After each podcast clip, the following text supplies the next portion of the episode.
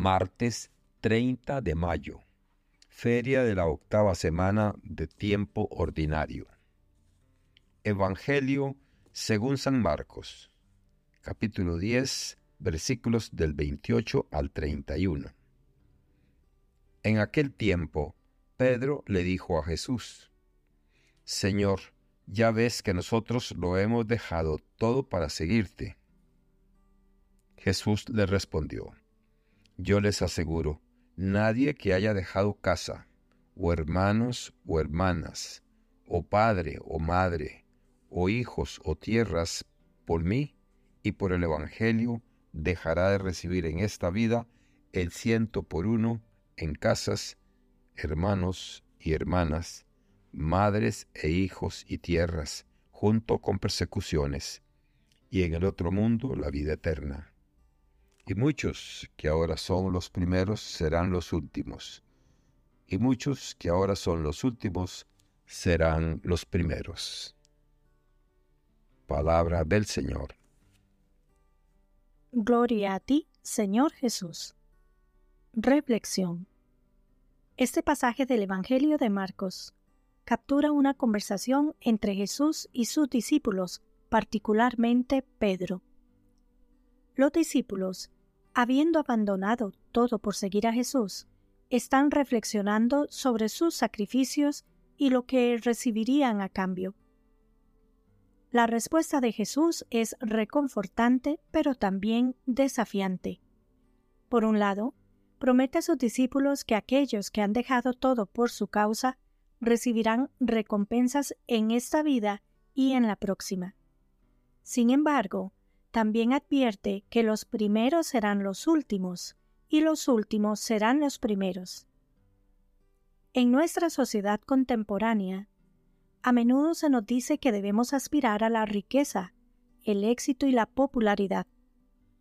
Nos bombardean con mensajes que nos dicen que deberíamos esforzarnos por ser los primeros, por superar a los demás, por conseguir el mejor trabajo, el automóvil más nuevo, la casa más grande.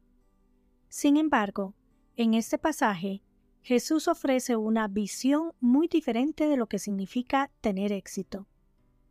En un mundo donde el individualismo y la autopromoción a menudo se valora por encima de la comunidad y el servicio a los demás, las palabras de Jesús pueden parecer contraintuitivas. Nos está diciendo que, en lugar de tratar de ser los primeros, deberíamos esforzarnos por ser los últimos. En lugar de buscar la riqueza y el éxito mundano, deberíamos estar dispuestos a abandonarlo todo por seguirlo. En una interpretación, esto puede entenderse como un desafío a las normas humanas de estatus y honor. En el reino de Dios, los valores humanos de éxito y riqueza son volteados. Aquellos que parecen estar en la cima en términos mundanos pueden ser los últimos en el reino de Dios, mientras que aquellos que son humildes y sacrificados pueden ser los primeros. Esto también resuena con la enseñanza general de Jesús sobre la humildad y el servicio a los demás. Esta enseñanza es especialmente relevante en nuestra sociedad actual, donde la brecha entre los ricos y los pobres está creciendo y donde el consumismo a menudo se fomenta por encima de la sostenibilidad y la equidad. Jesús nos llama a cuestionar estos valores y a buscar una forma de vida basada en la justicia, la generosidad y el amor al prójimo. En otra interpretación, la frase los primeros serán los últimos y los últimos serán los primeros puede entenderse como una advertencia contra la complacencia. No se trata simplemente de seguir a Jesús, sino de cómo se sigue a Jesús.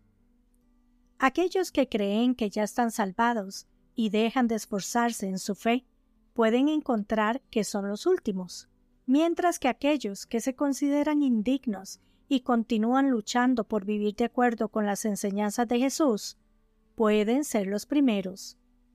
Esto puede ser un desafío. Puede implicar hacer sacrificios, cuestionar nuestras prioridades y, a veces, ir en contra de la corriente. Pero Jesús nos asegura que los sacrificios que hagamos en su nombre no serán en vano. Nos promete que seremos recompensados en esta vida y en la próxima. Sin embargo, también nos recuerda que debemos tener cuidado con la complacencia. No es suficiente simplemente decir que somos seguidores de Jesús.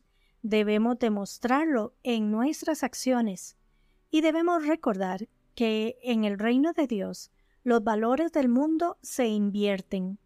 Los primeros serán los últimos y los últimos serán los primeros.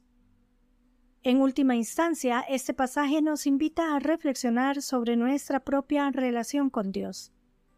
Nos llama a seguir con Jesús con humildad y auténtico sacrificio, sabiendo que nuestras recompensas pueden no parecerse a las del mundo, pero serán más valiosas en el reino de Dios nos recuerda que el camino cristiano es uno de continua conversión, sacrificio y amor al prójimo, sin buscar estatus o reconocimiento. Este mensaje es un llamado a la reflexión y a la acción.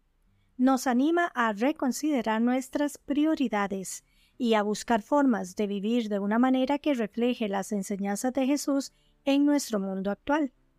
Nos reta a ser más generosos, más justos y más amorosos, y nos recuerda que, en última instancia, esas son las cosas que realmente importan. Que Dios les bendiga y les proteja.